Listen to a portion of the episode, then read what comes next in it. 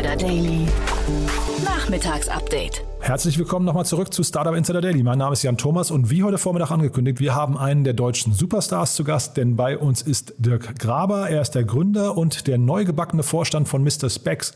Ihr wisst ja, Mr. Specs ist an die Börse gegangen, eine super Erfolgsgeschichte für das deutsche Startup-Ökosystem und äh, entsprechend viele Fragen gibt es da auch und deswegen haben wir heute auch nur einen Nachmittagsgast, äh, denn wir haben natürlich ein bisschen ausführlicher gesprochen. Es geht um Erfolgsfaktoren, es geht um Markenaufbau, es geht um Teamkultur, es geht um die Abwägung online versus offline, es geht um die USP, wenn man in einen stark besetzten Markt rein möchte. Wie überzeugt man überhaupt seine Kunden? Wie erreicht man eine große Markenbekanntheit? Und, und, und, und, und. Also da gibt es so viel, deswegen jetzt auch schon genug der Vorrede. Wir gehen direkt rein in das Gespräch mit Dirk und das kommt auch sofort nach den Verbraucherhinweisen. Startup Insider Daily. Interview. Super, also ich freue mich total. Dirk Grabe ist heute hier. Ähm, ja, Mr. Specs ist gerade an die Börse gegangen. Dirk, ich, ich freue mich sehr, dass du da bist. Hallo. Hallo Jan, vielen Dank für die Einladung. Ja, herzlichen Glückwunsch erstmal. Ist ja schon ein paar Tage her, aber trotzdem, äh, vielleicht kannst du mal sagen, wie sich das anfühlt. Ah, äh, ja, ist jetzt ähm, knapp fünf, sechs Wochen her. Ähm, ich glaube, zum großen Teil erstmal Erleichterung, dass das Projekt erfolgreich abgeschlossen ist. Auf der anderen Seite natürlich ähm, sind wir alle äh, motiviert und stolz, äh, dass wir es geschafft haben und dass wir jetzt die Möglichkeiten haben, entsprechend äh, weiter unsere Strategie zu verfolgen. Man hört aber auch eine gewisse Erschöpfung raus, ne? Die war, ich glaube, äh, in den ersten Tagen äh, danach auf jeden Fall bei allen zu spüren, ja. Ja, kannst du uns mal, also vielleicht mal für die Hörerinnen und Hörer, ähm, hm? es gab gerade einen super Podcast mit dem Tarek Müller und Philipp Westermeier. Vielleicht hast du den auch schon gehört, aber den muss man sich auf jeden Fall mal anhören, weil der Tarek irgendwie, ich glaube, anderthalb Stunden lang den gesamten Prozess von Idee des IPOs bis hin zum Schlagen der Börsenglocke äh, erzählt hat. Aber vielleicht kannst du uns mal aus deiner Sicht nochmal durchführen. Was waren denn so die Highlights in dieser sag mal, Vorbereitungsphase? Ähm, wann ging das los bei euch mit der, mit der Idee, ein IPO zu machen und was waren denn so die Highlights und Lowlights vielleicht auf dem Weg? Ich habe in der Tat den äh, äh, Podcast mit dem Tarek äh, auch gehört und äh, habe da viele äh, Häkchen setzen können, was unsere Erfahrung angeht. Ähm, genau, also vielleicht ganz kurz zu uns. Wir hatten das Thema IPO mit unserem Aufsichtsrat äh, immer sozusagen äh, im Hinterkopf, haben uns letztendlich im November letzten Jahres entschieden, ähm, jetzt konkret auf den IPO hinzuarbeiten, haben uns im Dezember sehr stark mit dem mit der Auswahl der Berater beschäftigt und ab Januar wirklich hart dran gearbeitet, sechs Monate lang. Und ähm, äh, da geht es natürlich darum, die sogenannte Equity Story äh, zu entwickeln, die auf Papier zu bringen, äh, viele Investoren frühzeitig im Prozess zutreffen. Ähm, parallel, äh, das ist vor allen Dingen ein Legal-Thema, muss man natürlich dieses ganze Thema Börsenprospekt schreiben und das diverse Male äh, bei der BaFin einreichen. Da helfen einem natürlich immer die Anwälte und äh, Banken bei den ganzen Sachen. Und äh, dann geht es darum, äh, möglichst viele Investoren, wie gesagt, frühzeitig zu treffen. So, zum einen, um sie kennenzulernen, um Vertrauen aufzubauen, zum anderen aber auch, um Feedback sehr schnell zu bekommen und das dann immer wieder zu verfeinern. Äh, wir haben in unserem Prozess dann ähm, auch sogenannte sogenannte Deep Dive Sessions ähm, äh, gemacht, wo wir ähm, Cornerstone-Investoren vor unserem Börsengang letztendlich schon gewonnen haben. Das heißt, wir konnten zum Börsengang schon sagen, wir haben 110 Millionen von drei äh, führenden Investoren äh, schon zugesagt bekommen. Und äh, dann geht es natürlich zum Schluss nochmal in die Analystenpräsentation ähm, und Analysten-Roadshow. Ähm, damit hat das Management ja erstmal nur im Briefing zu tun. Und zum Schluss, die letzten zwei Wochen sind ja dann sehr hart ähm, Management-Roadshow von früh bis abends. Also ähnlich wie der Tarek das erzählt hatte, haben wir auch immer an den Tagen, wo wir Investoren getroffen haben, in der Regel von früh um acht bis abends um zehn äh, jede Stunde mit einer Stunde Mittagspause, einer Stunde Abendessen äh, Investoren getroffen. Insofern war das ein sehr effizienter Prozess, weil äh, vielleicht mein Learning war, äh, ich habe den IPO oder wir haben den IPO komplett aus dem Homeoffice gemacht. Das heißt, wir hatten keinen Berater, keinen Anwalt, keinen Banker, keinen Investor in Person jemals getroffen. Es war komplett, ich sage immer, aus dem Keller äh, meines Hauses heraus. Das finde ich schon cool, ja. Das, ähm, also der Tarek hat ja, glaube ich, sogar erzählt, er saß in Jogginghose da und hatte obenrum nur ein Hemd an, dass es keiner sieht. War das bei dir auch so, dass man da also quasi Menschen plötzlich nicht mehr, weiß nicht, in, also normalerweise würde ich sagen, man trifft die halt in dem besten Anzug, den man eigentlich hat. Ne? Da holt man den Konfirmandenanzug raus. Und dann fand ich das so ganz sympathisch, wie er das erzählt hat. Also bei mir ist so, äh, ich trage schon seit äh, 14 Jahren keine Anzüge mehr. Ähm, aber äh, es ist in der Tat so, dass äh, äh, man sehr viel Reisezeit ähm, äh, sozusagen natürlich spart und ähm, deutlich effizienter wird und ähm, im Homeoffice oder per Video im Zweifel auch die eine oder andere Sache sozusagen einfach deutlich legerer, kulanter sozusagen funktioniert. Mhm. Und ähm, jetzt hast du von eurer Equity Story ja gerade schon gesprochen, die ihr dann irgendwie gefeilt habt. Äh, zeitgleich, ihr habt ja relativ lange, äh, also für ein Startup relativ lange gebraucht bis zum Börsengang. Warum jetzt der Zeitpunkt für diese Equity Story? War das das Marktumfeld oder warum habt ihr gesagt, jetzt ist Brillen gerade das große Thema? Ähm, wir haben 13 Jahre bis zum Börsengang gebraucht. Ähm, das, äh, wir sind immer kontinuierlich gewachsen. Also ich glaube, wir hatten 13 Jahre ähm, zweistelliges Wachstum. Wir sind aber jetzt nie sage mal, durch die Decke gegangen, dass wir gesagt haben, wir wachsen sukzessive also, oder über längere Zeit über 100 Prozent. Insofern, wir haben ein Business aufgebaut, was letztes Jahr 164 Millionen Umsatz hatte, profitabel auf EBITDA-Level äh, schon zwei Jahre lang war. Insofern hatten wir eine sehr, sehr solide Basis, auf deren wir ähm, an die Börse gehen konnten. Wir hatten eine klare Vision. Wir haben jetzt über die letzten fünf Jahre sehr gut gezeigt, dass das Thema Omnichannel Leadership ähm, im Brillenbereich ähm, durch uns sehr klar besetzt war. Und ich glaube, wir hatten sehr viele Voraussetzungen ähm, einfach geschaffen, um jetzt auch erfolgreichen IPO äh, machen zu können ähm, und ähm, auch die Größe erreicht, wo ein IPO sinnvoll war. Und letztendlich haben wir so viel Potenzial zukünftig, dass das auch jetzt für die Investoren, äh, die im Börsengang investiert haben, ähm, äh, noch sehr viel Upside-Potenzial gibt. Mhm. Über den Omnichannel-Ansatz von euch würde ich gleich gerne mal ein bisschen ausführlicher sprechen, aber ich wollte noch mal kurz auf die Zahlen zurück. Ne? Diese 160 Millionen oder 162 Millionen, das ist Innenumsatz, wenn ich es richtig verstehe. Ne? Und ich habe gelesen, dass ihr äh, rund oder etwas mehr als 20.000 Bestellungen pro Tag äh, ähm, verzeichnet. Das heißt, wenn ich es richtig gerechnet habe, kommt ihr so ungefähr auf einen Deckungsbeitrag von 20 Euro pro Bestellung, richtig? Ähm, also wir haben eine Rohmarge, also Decken, ähm, Rohmarge, die liegt bei ähm, äh, ungefähr 50 Prozent unser Warenrohertrag. Und ähm, äh, das war im letzten Jahr so. Der steigt kontinuierlich, das sieht man auch in den Zahlen historisch. Und ähm, die äh, Bestellungen, also die 20.000, das sind natürlich die Peakzahlen, äh, die wir ähm, an bestimmten Tagen machen. Im Durchschnitt ist das sicherlich ein Tick niedriger.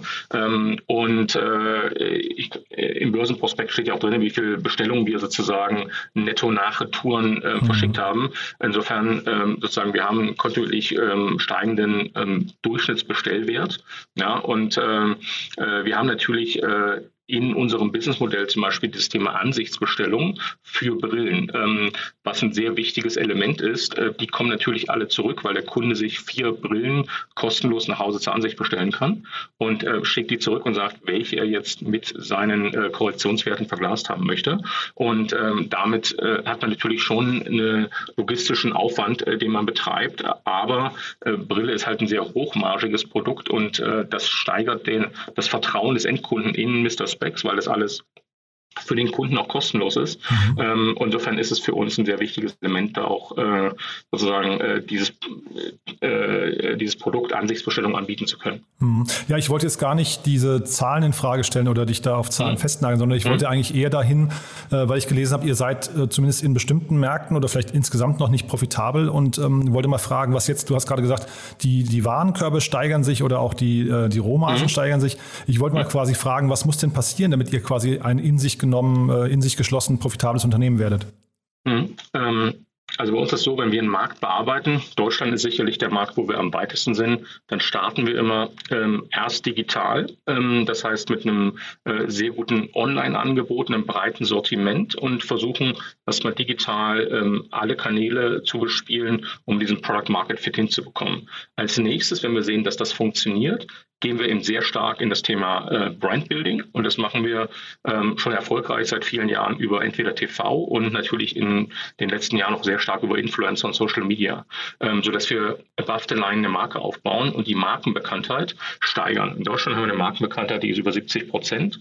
Das hat uns dann letztendlich erlaubt, ähm, sehr stark auch in den Offline-Kanal reinzugehen. Und ähm, äh, obwohl das Online-Geschäft dann schon sehr groß ist, sehen wir eben einen äh, sehr großen Hebel, äh, die Präsenz von Mr. Specs in den Erfolg noch zu steigern, ähm, indem wir eben stationäre Geschäfte dazunehmen. Die helfen uns dann zum einen weiterhin viele Neukunden zu gewinnen, zum anderen auch andere Neukundengruppen äh, äh, anzusprechen und entsprechend ähm, diesen physischen Touchpunkt, ähm, der äh, für den einen oder anderen Kunden, wenn er eine Brille kauft, ähm, insbesondere wenn es um das Thema Dienstleistungen, Sehtest, aber auch Services geht, ähm, wichtig ist. Und äh, aber jeder Kunde, der bei uns im Laden kauft, kriegt automatisch dann ein Kundenkonto, wenn er das möchte, hat also alle Werte, um danach auch online wieder zu kaufen. Das ist für uns so dieses Flywheel, wie wir es nennen, ähm, was sich sehr, sehr, sehr gut selbst verstärkt auf beiden Seiten und äh, zu sehr viel Effizienz nachher führt auf der Online- und auf der stationären Seite, was dann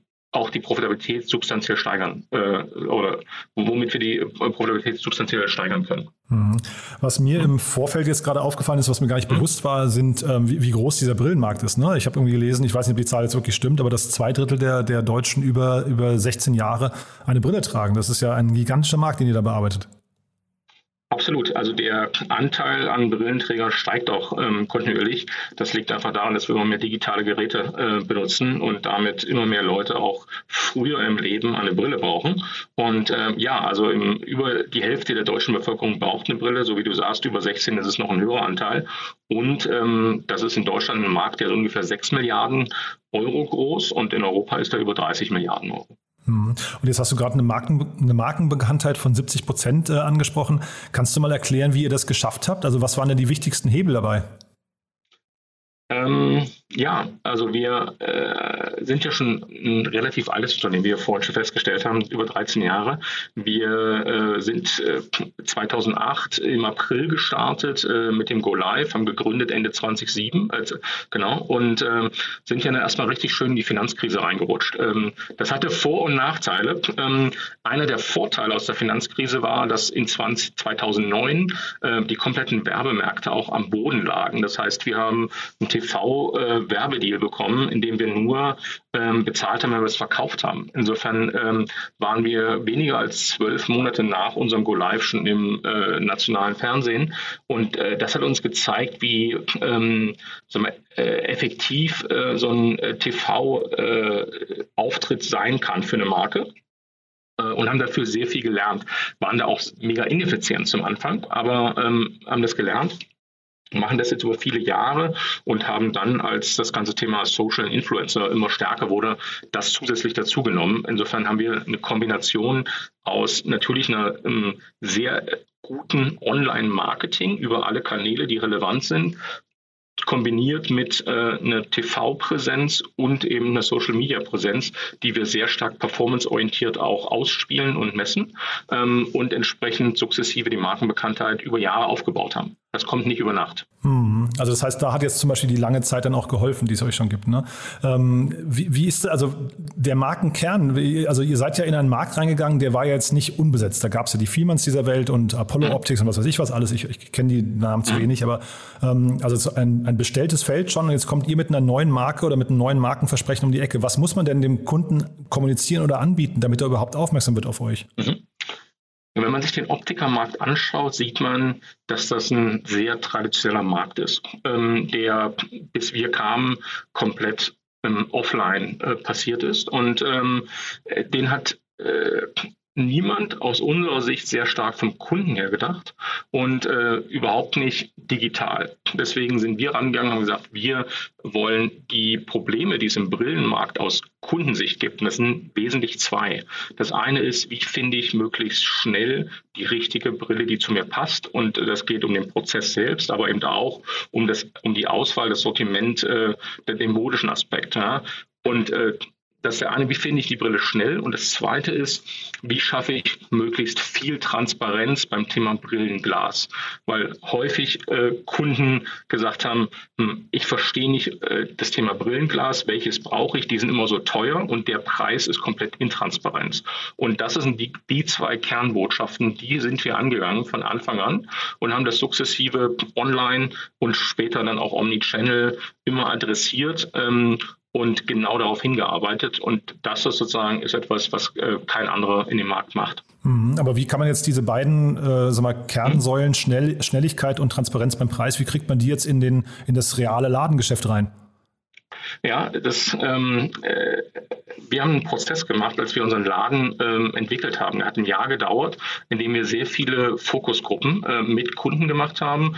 Ähm, und beispielsweise ist unser Sortiment in unserem Laden ähm, sortiert nach Form, nach Größe und nach Stil. Ähm, und eben nicht wie in anderen äh, Brillenläden nach Marken oder anderen Sortimenten, sondern wir haben diese Learnings, die wir online hatten. Also wir wussten ja, welche Filter benutzen die Kunden, äh, wie suchen sie das haben wir quasi direkt in den Laden äh, transportiert. Das andere ist, dass wir zum Beispiel alle unsere Läden mit sogenannten digitalen äh, Preisschildern ausgestattet haben, wo QR-Codes drauf sind. Ähm, das heißt, der Kunde kann immer sofort scannen, ist auf einer Produktdetailseite und kann äh, das sozusagen über die Kanäle hinweg dann auf seine Merkliste packen ähm, und weiß, wenn er nach Hause geht, okay, die drei Brillen habe ich angeschaut.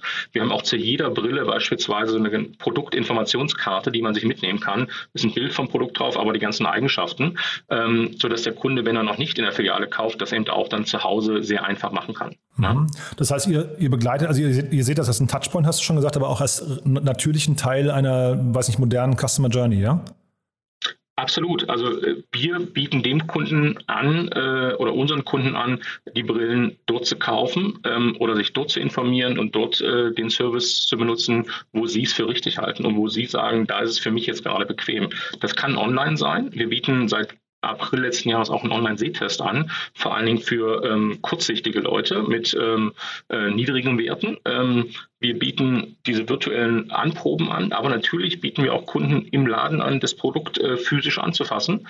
Ähm, und der Kunde sozusagen in unseren Läden äh, kauft ja auch auf unserer Webplattform. Ähm, das heißt, das ist ein wir nennen es immer betreutes Online-Shoppen ähm, im Laden. Ähm, mhm. Und das heißt, er lernt da direkt, äh, wie man sich eine Brille aussucht, worauf es bei den Gläsern ankommt. Wir betreiben sehr viel, ähm, also wir nennen es sozusagen, wir wollen unsere Kunden empowern, diese Entscheidung selber zu treffen, also in die Lage zu versetzen, wirklich Herr ähm, der Entscheidung zu sein. Und ähm, das machen wir sowohl online als auch stationär. Und das möchten wir sozusagen äh, unseren Kunden vor allen Dingen ähm, möglichst ohne ähm, große Probleme, wenn er zwischen den Kanälen hin und her wechselt, anbieten. Jetzt kenne ich den Brillenmarkt leider als, also aus Benutzersicht zu wenig ähm, oder zum Glück, wie auch immer, aber ich äh, vielleicht mal die, die äh, Frage nochmal, ihr vertreibt nur Eigenmarken ne? oder, oder seid ihr ein Marktplatz an der Stelle auch? Nein, also wir bieten ähm, ein sehr breites Spektrum an. Wir bieten über 10.000 Brillen von über 100 Marken an. Ach so, Entschuldige, ja. Das okay. heißt, bei uns kann man äh, sowohl ähm, die sagen wir, Preiseinstiegseigenmarke, ähm, aber eben auch eine sehr gute, hochwertige Eigenmarke ähm, oder eine Ray-Ban, eine Tom Ford, eine äh, Prada oder eine Gucci kaufen. Ähm, und über die, über, wir decken circa 90 Prozent äh, der Nachfrage ab mit unserem Sortiment, schätzen wir im Markt und ähm, machen das sozusagen immer mit dem Ansatz, dass das Standard-Brillenglas, was schon sehr hoch veredelt ist, auch inklusive im, in der Brillenfassung ist. Das ist sozusagen auch Teil des USPs neben äh, der einfachen Suche und der Preis, Preistransparenz, die wir da anbieten. Ah ja, Na, ich hatte deswegen gemutmaßt oder gefragt, weil ich mich gerade, als du das so erzählt hast, das klingt total plausibel, hm. finde ich, wie ihr diesen Omnichannel-Ansatz äh, verfolgt. Ich habe mich hm. gefragt, warum das nicht viel mehr Online-Händler, also die aus dem Online-Bereich irgendwie gestartet sind, dann eben auch machen. Warum also man in, in weiß nicht, den ganzen Einkaufszentren nicht viel mehr äh, pure Online-Player sieht, die dann einfach mal den Versuch in die Offline-Welt äh, versuchen. Das ist eine gute Frage. Ich glaube, es ist nicht einfach, diese Komplexität zu managen und ähm, diese ähm, Customer Journey so aufzurichten. Aber ich habe zumindest äh, letzte Woche gelesen, dass Amazon jetzt anfängt, Kaufhäuser zu eröffnen. Also ja, ich glaube, ähm, dass äh, äh, es sehr vielen ähm, Online-Retailern auch klar wird, dass ähm, es zu einer kompletten Customer Journey ähm, zukünftig oft auch dazu gehört, ähm, die Erfahrung am Point of Sale, also in Retail anzubieten, die der Kunde online im Zweifel nicht bekommt. Aber siehst du das bei eurem Produkt vielleicht zum Beispiel, weil ihr habt ein sehr kleines Produkt, das heißt, man bekommt sehr viel Auswahl in eine kleine Ladenfläche rein. Ist das zum Beispiel ein Grund? Oder also ginge jetzt vielleicht mit hm. einem ich, ein Westwing oder sowas, könnte das vielleicht nicht machen mit seinen Betten und, und hm. Schränken und sowas, ne? Also bei uns, klar, haben wir einen großen Vorteil, dass die Produkte klein und leicht sind mhm. und äh, dass äh, bei einer Brille auch das haptische und das Thema Sehtest immer noch ein sehr großes Element äh, in dem gesamten Kaufprozess ähm, darstellen und hier einen sehr großen Mehrwert sozusagen für den Kunden äh, bieten.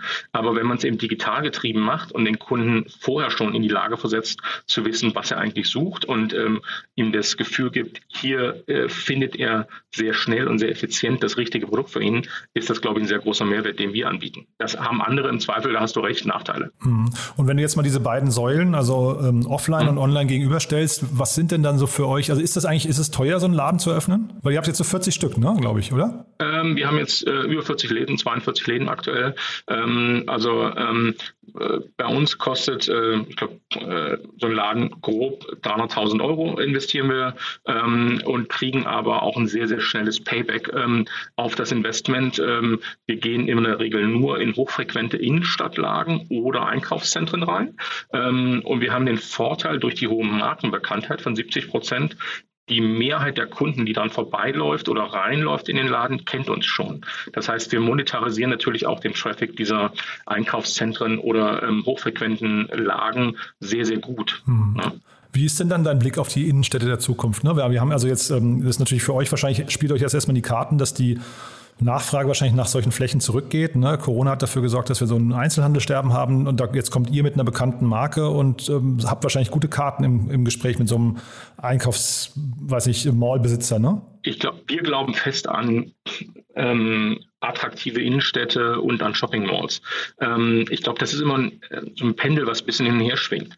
War es in den letzten Jahren im Zweifel ähm, sehr teuer, ähm, hochfrequente Einkaufslagen zu mieten, ist das jetzt gerade eher rückläufig. Mhm. Und das macht natürlich dann solche Lagen auch wieder interessanter für andere Konzepte, die sich vielleicht vor fünf Jahren so eine Location nicht leisten konnten oder sie das Risiko nicht eingehen wollten. Insofern glaube ich, ist das immer so ein Pendel, was so ein bisschen hin und her schwingt. Und ich glaube, dass es zukünftig einfach wieder viele neue Konzepte geben wird ähm, und Leute, die in die Innenstadt gehen, was erleben wollen, im Zweifel ähm, da auch Sachen finden, die sie eben nicht finden, wenn sie nur ähm, eine Stunde online surfen und versuchen, irgendwelche Produkte zu kaufen. Hm.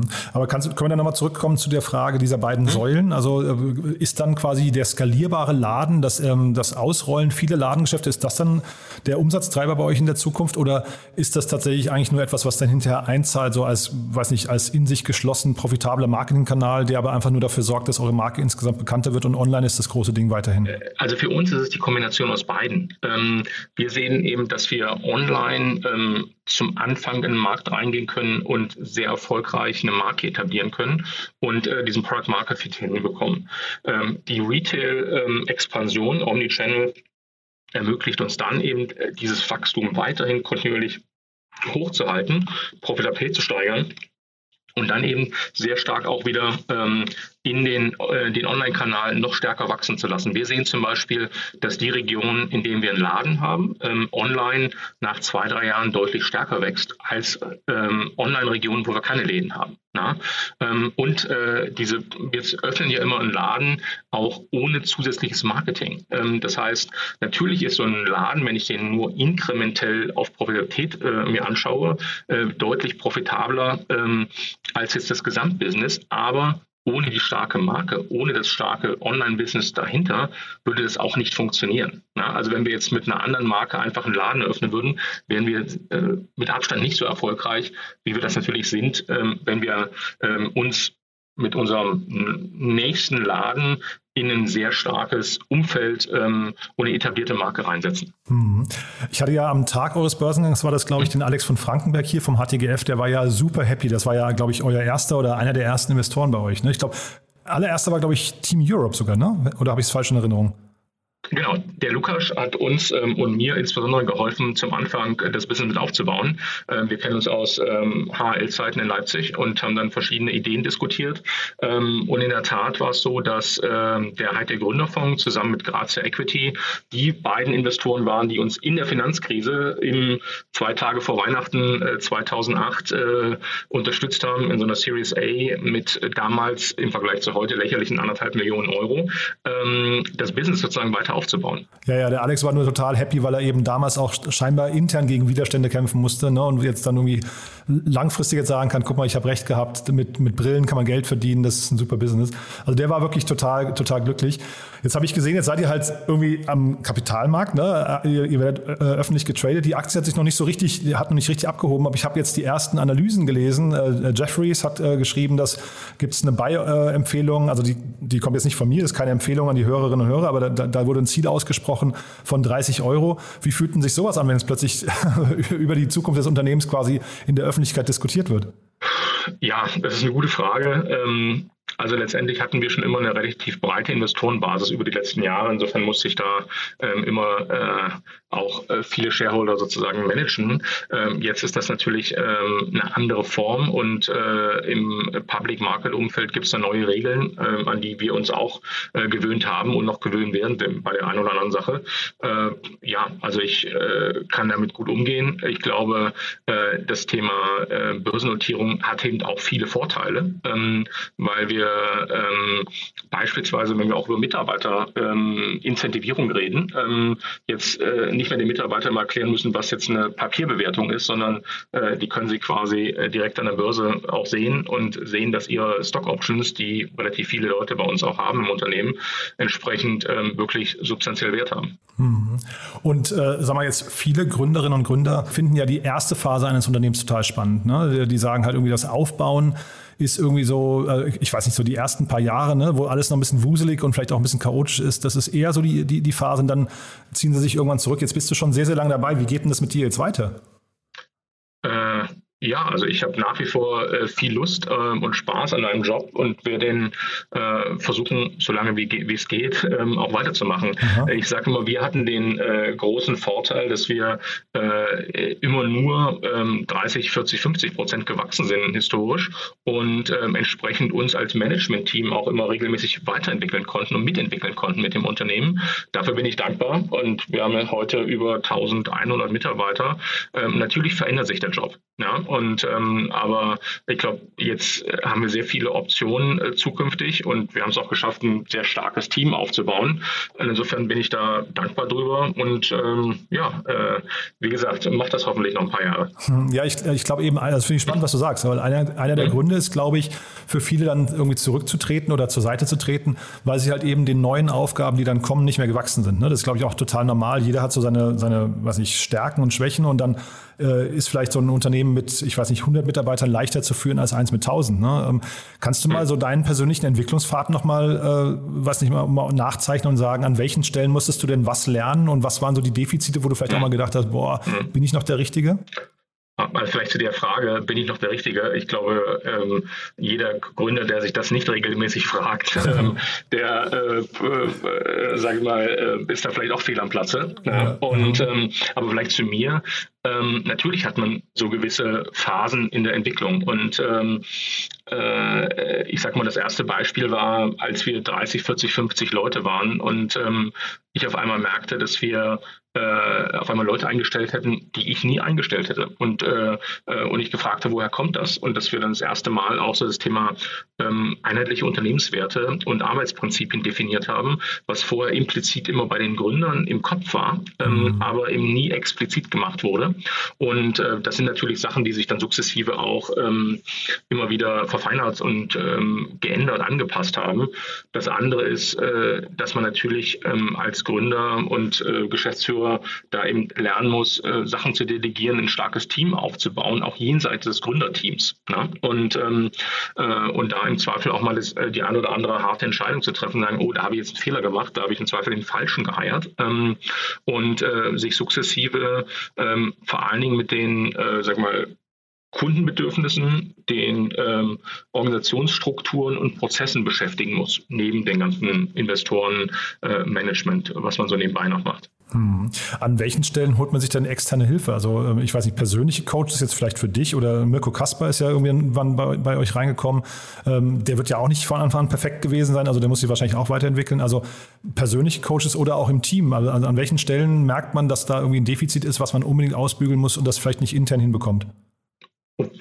Also ich habe das immer relativ schnell gemerkt, dass ich bei dem einen oder anderen Thema nicht weiterkam und äh, habe mir dann in der Tat äh, mit einem Coach äh, oder einer Coachin entsprechend äh, Hilfe geholt und gesagt, okay, was ist für mich eigentlich wichtig und wie muss ich äh, für mich diesen Job definieren oder die Organisation, äh, was die nächsten Themen sind. Und wir haben das genauso regelmäßig mit unserem Management-Team gemacht, dass wir gesagt haben, zum einen so ganz klare 360-Grad-Feedbacks und Assessment Center und zu sagen, woran muss jeder Einzelne, aber auch wir als Team letztendlich arbeiten, um dann das nächste Level zu erreichen.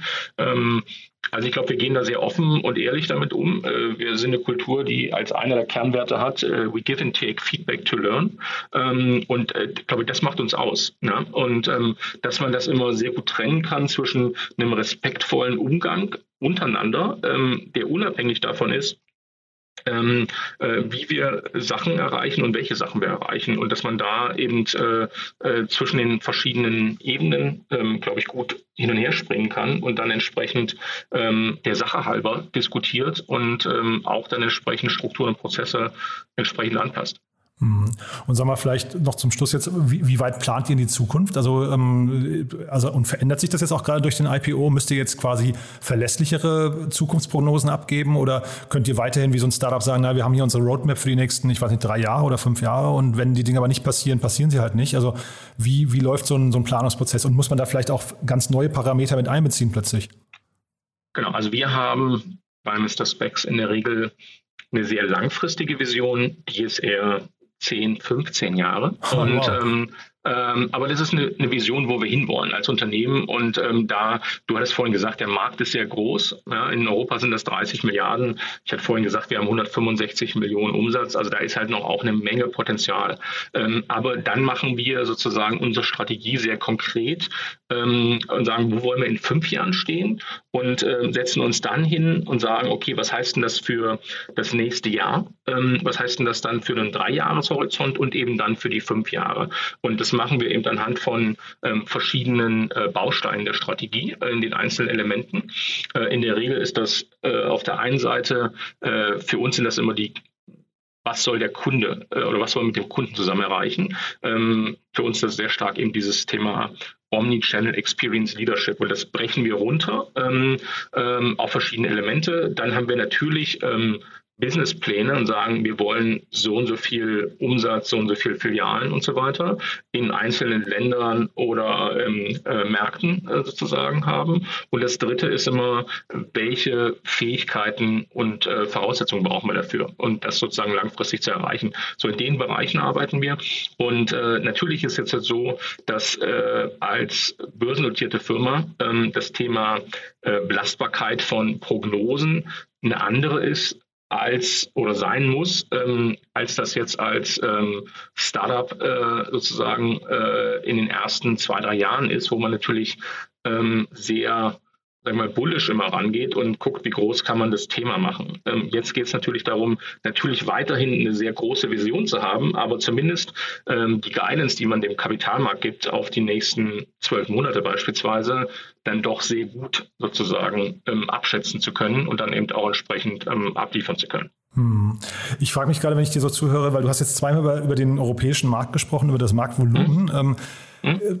Also wer könnte, ihr seid ja eigentlich der Challenger, ne? aber wer könnte euch denn jetzt mal, jetzt seid ihr schon 13, 14 Jahre alt, wer könnte euch denn mal challengen? Wer kann das disruptieren, was ihr macht? Weil eigentlich, was ja irgendwie spannend wäre, jetzt kommt ihr über die Customer Experience, dann über Preistransparenz und so weiter, hast du gesagt, aber eigentlich das richtig Coole wäre, wenn man ja sagen würde, diese zwei Drittel könnten plötzlich besser sehen, ne? die Brillenträger, also besser sehen oder gesundere Augen oder sowas. Wenn, wenn das ist, ist das mal gefährlich für euch, dass da jemand um die Ecke kommt, hat eine Wunderpille oder die Menschen fangen an, mehr, ich weiß nicht, Möhren zu essen? ich weiß, keine Ahnung. Ja, also was könnten so Dinge sein, die für euch gefährlich werden?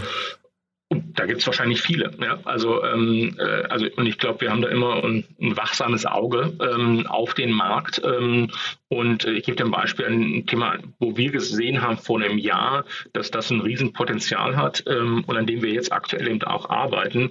Da haben wir letztes Jahr im Oktober auch ähm, uns an einer Firma beteiligt und ähm, übernehmen die sukzessive. Und da geht es darum, ähm, dass man äh, mit den modernen Telefonen, ähm, mit den iPhones oder Samsung-Geräten, die diese Tiefensensoren haben, ähm, das Gesicht sehr gut scannen kann. und entsprechend dann äh, dem Kunden eine maßgefertigte, gedruckte Brille, also aus 3D-Druck, ähm, anbieten kann. Ne? Und sozusagen diese sozusagen Perfect Fit Brille und das natürlich dann auch mit den perfekten Gläsern und so weiter drin, aber eine maßgefertigte Brille ähm, anbietet und äh, das eben zu einem super attraktiven äh, Preis auch machen kann. Und das ist was, wo wir sagen, da arbeiten wir dran. Das ist eher eine Produktinnovation, ganz klar, aber auch vom Prozess her, weil der Kunde kann es komplett von zu Hause machen. Ähm, und äh, natürlich gibt es in dem Thema, sagen wir mal so, ähm, LASIK, Surgery, ähm, neue Linsen einsetzen, immer wieder Themen, aber äh, wir gucken uns das regelmäßig an und sehen, dass das bisher keine, äh, sagen wir mal, äh, Größenordnung einnimmt, die dem Augenoptikmarkt so mhm. gefährlich werden, äh, dass wir da jetzt irgendwas unternehmen müssten. Ja, ja, ist noch kein Massenmarkt. Ne? Also ich meine, Brille, das ist das Tolle bei euch, äh, ist ein gelerntes äh, Medium ne? oder ein gelerntes Produkt, da muss man nicht viel erklären.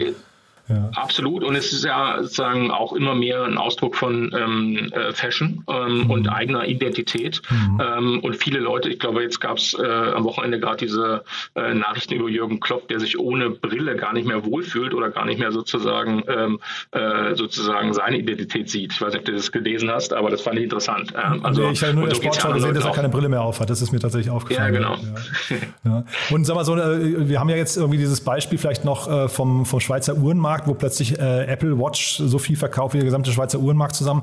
Ist das nochmal so, dass die Tech-Giganten mit, ne, also Google Glass ist ja angeblich auch wieder in der äh, Entwicklung, Apple wird irgendwie mit dem Produkt kommen, äh, Snap und Facebook sind da dran. Also sind das nochmal irgendwie Kontrahenten für euch? Das ist sicherlich, was wir uns immer regelmäßig anschauen. Ja. Ähm, ich sehe es noch nicht als Kon äh, Kontrahent, weil die Frage ist noch, glaube ich, wie sehen die Produkte nachher aus? Gibt es da wirklich die Vielfalt, ähm, mhm. äh, die der Brillenträger äh, heute eigentlich gewohnt ist und eigentlich gerne hätte in Bezug auf äh, Formen, Farben, Materialien? Ähm, oder ist es eher eine Funktionalität, über die wir diskutieren? Das heißt, ähm, es geht ja letztendlich um Augmented ähm, oder Virtual-Themen ähm, und schaffe ich das im Zweifel ja auch stärker in äh, bestehende Produkte reinzubekommen. Ne? Aber ja, also das ist sicherlich etwas, ähm, äh, was äh, relevant ist. Ähm, und auf der anderen Seite, wenn du dir anschaust, wie viele Leute haben heute wirklich eine Apple Watch im Vergleich zu einem iPhone, ist es immer noch ein Bruchteil davon. Ja, ja, total. Nee, also das war einfach nur mal, um zu verstehen, wohin sich der Markt entwickeln kann. Ne? Mhm. Ähm, so, jetzt haben wir mit Blick auf die Uhr schon viel, viel länger gesprochen, als wir eigentlich wollten. Aber wann haben wir schon mal jemanden hier, der gerade an die Börse gegangen ist? Also es ist wirklich äh, eine tolle Geschichte, Dirk, bei euch, muss ich sagen. Haben wir denn aus deiner Sicht jetzt was Wichtiges vergessen, was du noch loswerden möchtest? Sucht ihr zum Beispiel Leute gerade? Wir suchen immer Leute. Also okay. gute Leute, Talente suchen wir immer. Ich ja. glaube, auf unserer Webseite mrspecs.com seht ihr auch in den Jobs, dass wir da äh, in vielen Bereichen sozusagen Leute suchen, mhm. äh, sei es jetzt über Produkt, Tech, Marketing ähm, und äh, also da sind wir immer sozusagen immer auf der Suche und wir haben einen sehr ambitionierten Wachstumspfad. Insofern glaube ich, äh, dass wir auch äh, da im Markt und gerade natürlich auch in Berlin äh, für das Thema Unternehmenskultur ähm, sozusagen sagen mal, sehr stark stehen und ähm, dass wir hier äh, ja, immer offen sind. Ja, der ambitionierte Wachstumspfad kam gerade auch ganz gut rüber, muss ich sagen. Ja. Dirk, du dann vielen Dank, dass du da warst und ich freue mich auf ein Update. Ich drücke die Daumen für die Entwicklung an der Börse. Ähm, sieht ja momentan zumindest alles nicht schlecht aus und äh, ja, wir behalten das im Blick, bleiben in Kontakt und dann bis zum nächsten Mal, sage ich hoffentlich, ja? Danke dir, Jan. Startup Insider Daily, der tägliche Nachrichtenpodcast der deutschen Startup-Szene. So, das war's für heute. Das war Dirk Graber von Mr. Specs und äh, ja, wahrscheinlich nochmal ein herzlicher Glückwunsch an das ganze Team. Wirklich toll, muss man sagen. Äh, grandios, was da aufgebaut wurde. Und äh, auch nochmal vielen Dank an Dirk, dass er das hier alles so geteilt hat. Ich fand das super authentisch, muss ich sagen. Hat echt viel Spaß gemacht. Und ich glaube, es waren sehr, sehr viele Learnings drin. Von daher die Bitte an euch, wenn ihr das Gefühl habt, das müsste jemand aus eurem Bekannten, Freundes- oder Kolleginnen- und Kollegenkreis mal hören, da müsste sich jemand weiterbilden oder da braucht jemand vielleicht Inspiration für seinen Werdegang oder für seinen Job, dann einfach mal diesen Podcast weiterempfehlen. Ihr tut das am allerbesten auf Apple Podcasts und bewertet uns dort, dann sehen das auf jeden Fall mehr Leute. Oder ihr empfehlt das einfach auf LinkedIn, Instagram oder auf dem Kanal eurer Wahl. Wir freuen uns auf jeden Fall über euren Support und sagen schon mal vielen Dank. Und ansonsten wünsche ich euch einen wunderschönen Tag und ich freue mich, wenn wir uns morgen wieder hören. Bis dahin, alles Gute. Ciao, ciao.